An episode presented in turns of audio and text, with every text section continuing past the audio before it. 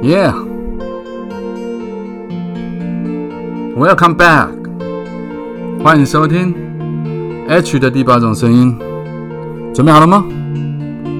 ？Ready,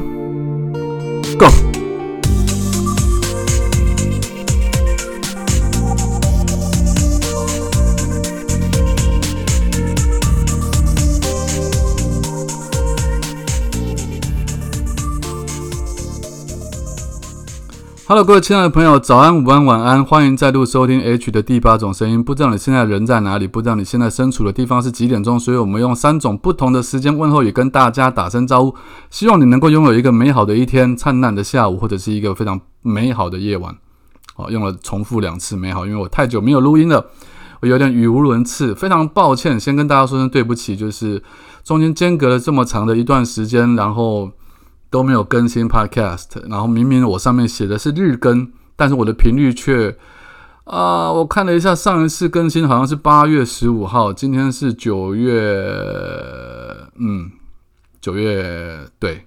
有点晚，对不起，已经隔了快要一个月的时间。那如果有在发了我的朋友们，大概也都知道这一个月以来发生的，嗯，发生了不少的事情，我不是很想。呃，讲这些东西，但我相信大家都很关注我的状况。嗯，还是分享一下哈，从被被狗仔拍拍到跟佩珍、Selina 牵手，然后到 Selina 公开了我们的关系，证实了这个关系之后，我也回应了这件事情。那基本上本来我们两个人并没有打算要公开，呃，应该是说。因为交往也还没有多长一段时间，甚至是在刚开始交往的时候，Selina 对我这个人，他还抱有非常大的疑惑。一开始他是告诉我说，我们可以交往，但是他的先决条件是他不想要让别人知道。他说我可以去告诉我的朋友，但是我不需要或者我不可以在网页上面，我不用跟大众报告说我。H 已经跟 Selina 正式公开交往了，那，事情就是很妙的。这最近这一个月的事情，就是一连串的、一连串的快速、快速推进，我也不知道该怎么解释。嗯，就在我们交往没多久之后，某一天晚上，我跟他有了一些思想上的摩擦，然后呢，我非常冷静的告诉了他我的想法，就是我要如何解决问题。可是当时候的他，可能还是对于我这个人有一点。嗯，不够信任，或者是说有一点还在尝试，就是踹踹看，并不见得一定要就这么定了。所以他才告诉我说不要公开嘛，因为他怕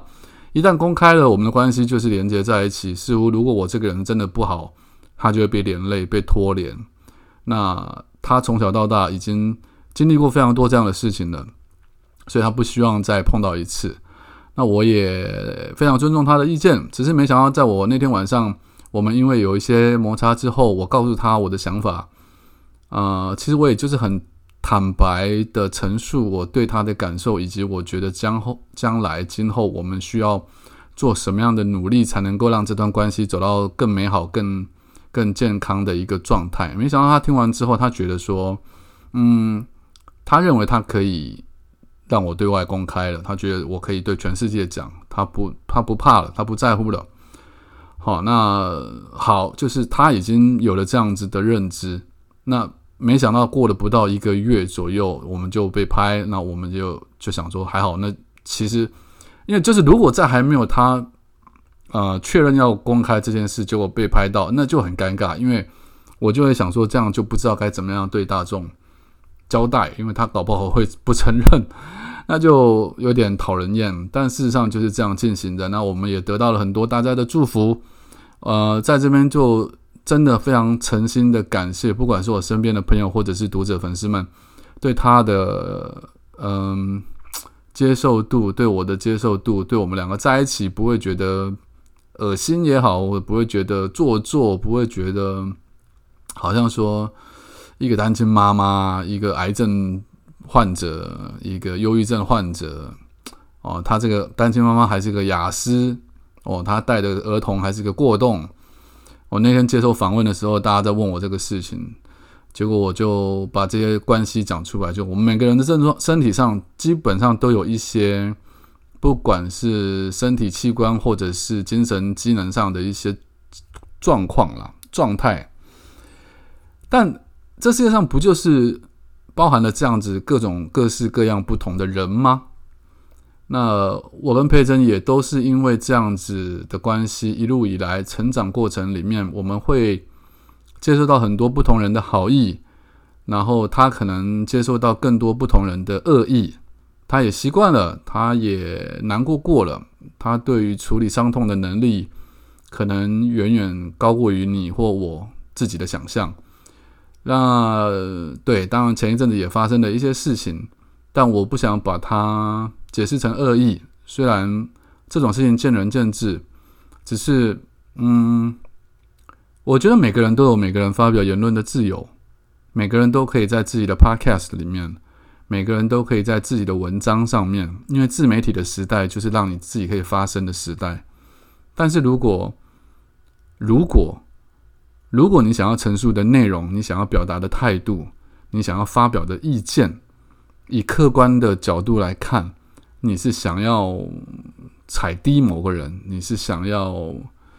呃，恶意的破坏某个人，人家正在做的一些正面的，至少就大众而言，至少就除了你个人之外的每个人都不认为那件行为是有问题的话，你却单独的不顾所有人的反对，你觉得你的意见非常独特的，你要去批判这样的行为，对，那也是你的自由。但当你要做出这样子的行为的，时候呢，你当然就相对的等于你要去承担你做出这种事情，别人是如何看待你做这些事情背后的心态是什么？为什么要恶意的去打击、破坏、批判，甚至有一点辱骂的行为？呃，就我而言，除非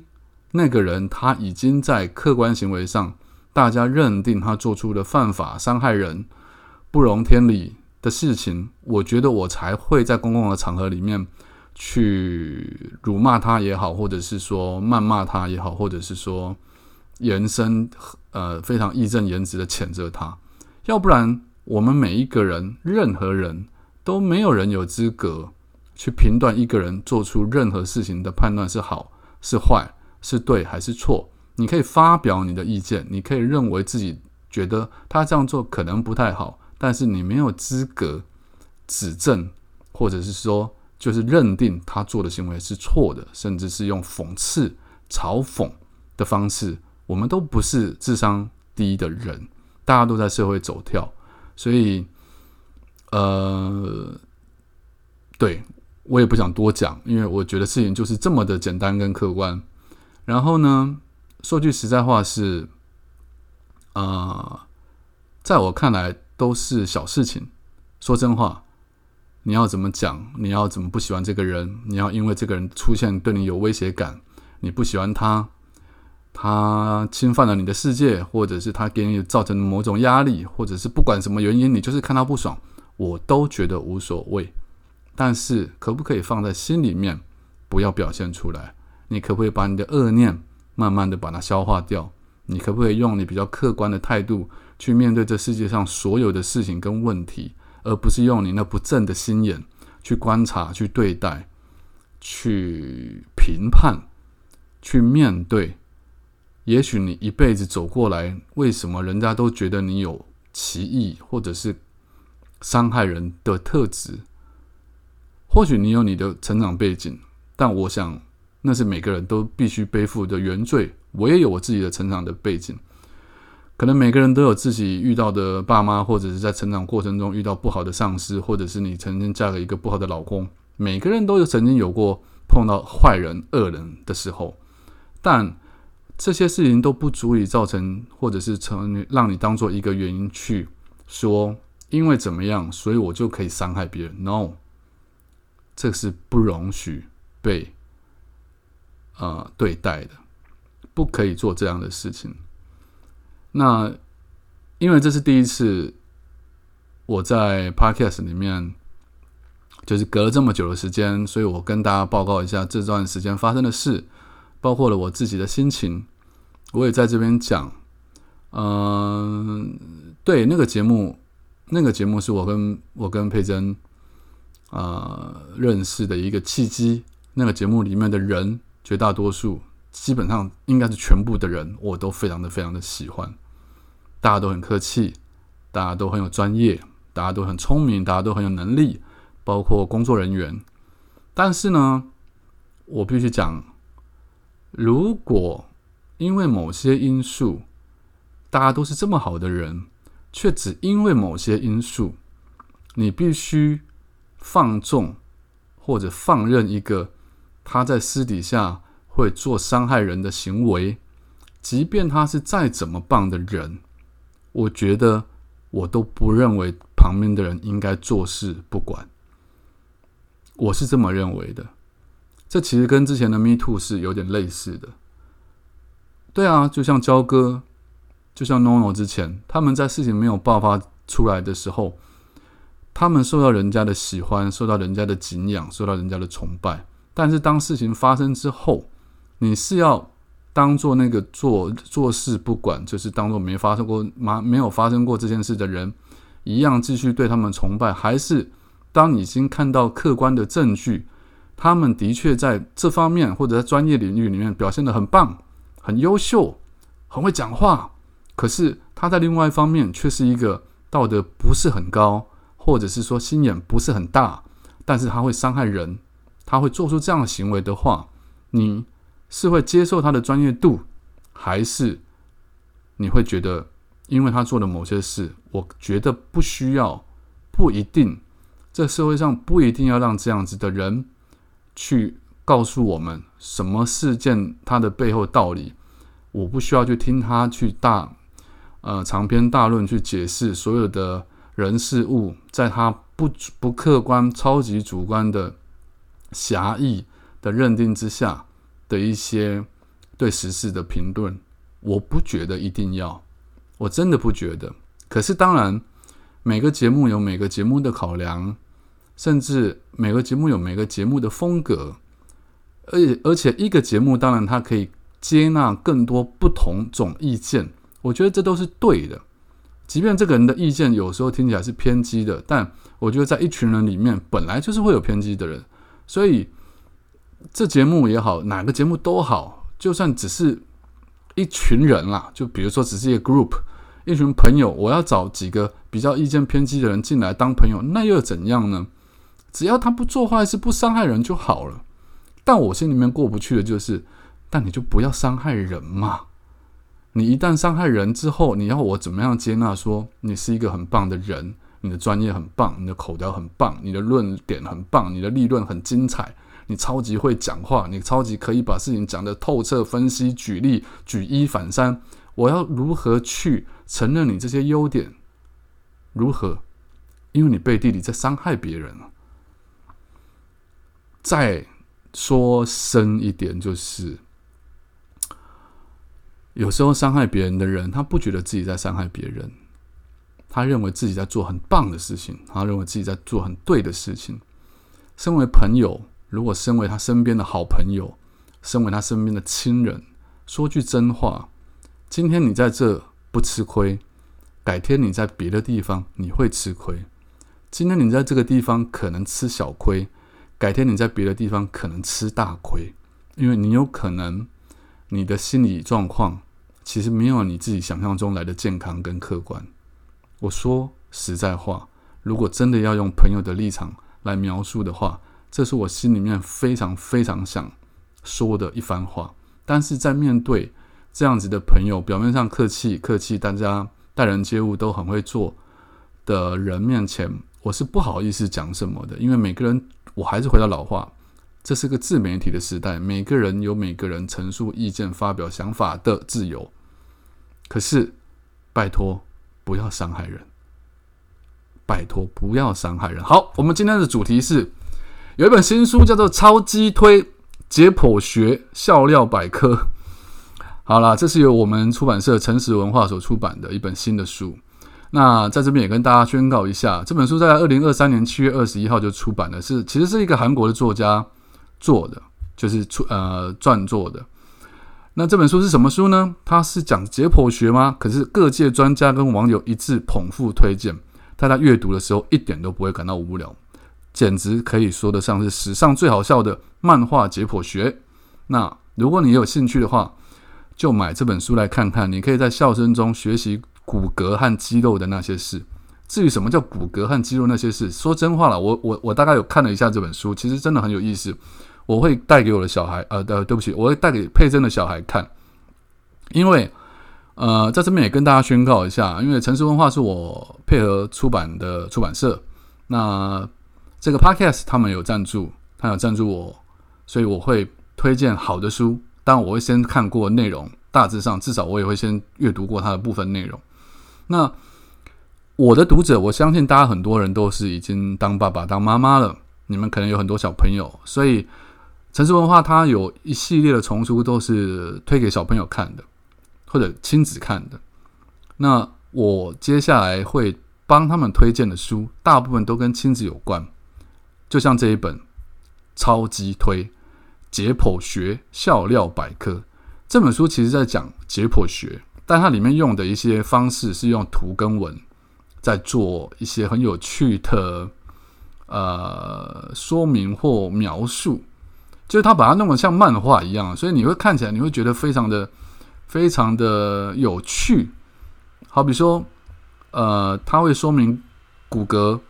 就是骨头跟骨头之间是没有办法联动的嘛，可是它就会透过韧带，那透过韧带再加上如果那个还有配合神经的话，你的肌肉跟骨骼跟神经就会透过你的大脑的思绪的传动，让你的肌肉可以动起来。当然，里面都是用漫画的方式，然后非常逗趣，非常轻松就可以理解身体上的所有的状况。那这个当然对于大人来说，有很多人其实已经对这些东西有基本的了解了。可是说真话，如果你想，更进一步了解你的身体，你绝对可以买这本书来看。那当然我要推的原因是，如果买这本书给你的小朋友看，我可以告诉你一件事情是，他会非常轻易的理解自己身体里面的所有构造。这是一个非常重要的重点，就是小朋友们其实对于健康教育，我觉得在呃国民教育里面，他并不会讲到这么细。可是这些东西它其实很细，比如说。呃，他第一回、第二回可能都在讲骨骼跟肌肉的那些事，他认识你的骨骼，包括那些骨骼的形状，包括一些比较特殊呃构造的骨头，然后认识你的肌肉，认识骨骼跟肌肉之间如何联动，然后认识呃肩膀，认识肩胛骨，认识你的头骨，那脑海里面就是你的头骨跟你的大脑到底有什么样的关联？认识你的脊椎，认识你的手背，认识你的颈椎，其实。这些东西，如果他们从小就可以植入他的基本知识常识里面的话，我觉得在他比如说他去运动的时候，他在做一些啊学习的时候，他都会联动思考到说，OK，这个时候我身体是有什么东西去带动什么东西，那那哪个部分在做影响，哪个东西发炎，哪个东西生病，他有一个基本的概念，更认识自己的身体。其实这就是我们这个时代一直在追求的，了解自我。了解自我不是只有心跟灵，身体的构造也是其中一环非常重要的部分。所以这本书我在这边推荐给大家，好好的可以去看一下。它里面真的都是用很有趣，甚至连蜡笔小新都有出现。他用一大堆的有趣的漫画跟好笑的口吻去推去介绍你身体里面的那几十根几百根的骨头。书名叫做《超级推解剖学笑料百科》。好。自录广告完毕，那还是在这边要跟广大的听众朋友说声 sorry，跟说声 thank you。我非常谢谢，因为在途中有很多朋友告诉我说什么时候可以恢复 podcast。那因为呃，我把你们当做自己家人一样，跟 Selina 佩珍在一起之后，因为她的 base 在，就是她家住在台南嘛。可是他是可能每个礼拜会上来台北几天工作，所以我如果要呃，但小朋友是在台南读书，所以我如果要更长时间去跟他的小朋友建立感情的话，我就必须在他上来台北之后，我必须跟他下去台南。我需要跟他的小朋友建立更好的关系。嗯，我们都不希望我跟他的交往会影响到小朋友对于家庭或者对爱的认知，尤其是一个可能在状态上跟一般人不是那么呃相同的小朋友啊。很幸运的是，我小朋友现在很喜欢我。那佩珍会在每天早上，如果他在台南的时候，他会在早上起床的时候，小朋友会吵着要跟 H 叔叔视讯，那我就会跟他视讯。然后在每天晚上要睡觉之前，他也会跟我视讯。那很多大部分时间都是他吵着跟佩珍讲说他要跟我讲话，所以这点让我嗯感到很欣慰。我觉得不管将来我跟佩珍会不会走到下一步，至少可以跟他的小朋友建立一个很好的关系。我觉得。我都有体验到某一种程度像是父亲身份的感受，这是我希望拥有的。我在这辈子里面已经呃体验过太多事了，但是唯独就是为人父亲，看着小朋友成长的这一段过程，我还没有品味过。所以在这边也跟你们分享，我。之后可能会对于亲子关系这一块会琢磨蛮多的，所以嗯，但我相信我的读者或者朋友们认识我的朋友们都已经随着年纪长大，你们也都成家，你们也都有你们自己的小孩了，唯独这是我，反而是我自己还单身孤家寡人一人，没有小孩，所以有时候跟大家聊，我上电视还在那边聊两性，还在那边聊男女朋友，还在那边聊爱情，有时候我自己都觉得汗颜，我都几岁的人了。但无所谓。但我现在有了，嗯，佩珍这边的一个半个家庭，也许我们就会有以后有机会组织成一个家庭。但我不敢讲太远的事。但就是跟大家跟大家分享我这阵子的感受跟心情。那我不会去在意那些无谓的人事物。他要把我当做朋友，我还是会把他当做朋友。只要他停止伤害。我的身边人，那他们有什么流言蜚语，都随他们去。我也觉得大家也不用太在意。嗯，我们做好我们自己的事，我们不要去随着别人翩翩起舞。我也不会因为这样就去伤害他人，那一点意义都没有。我也不会因为这样而口出恶言。说真话，节目是一时的。新闻也是一时的，生活是一辈子的。我要追求的是好的、安静的、平稳的、快乐的、幸福的生活跟日子。我相信收听我的 podcast 的你们，每个人都在追求这样的事，所以我不会讲太多这种狗屁倒灶的新闻给你们听。我希望你们可以感受到的是，我传递给你们快乐的事情、幸福的能量、永远的好消息。就这样。我们下次见。如果你还不知道我是谁的话，去 IG 搜寻，然后追踪我的 IG，因为我会在 IG 上面，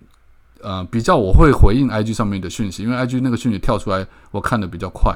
那如果在粉砖留讯息，有时候因为我我我经营太多个粉砖了，有些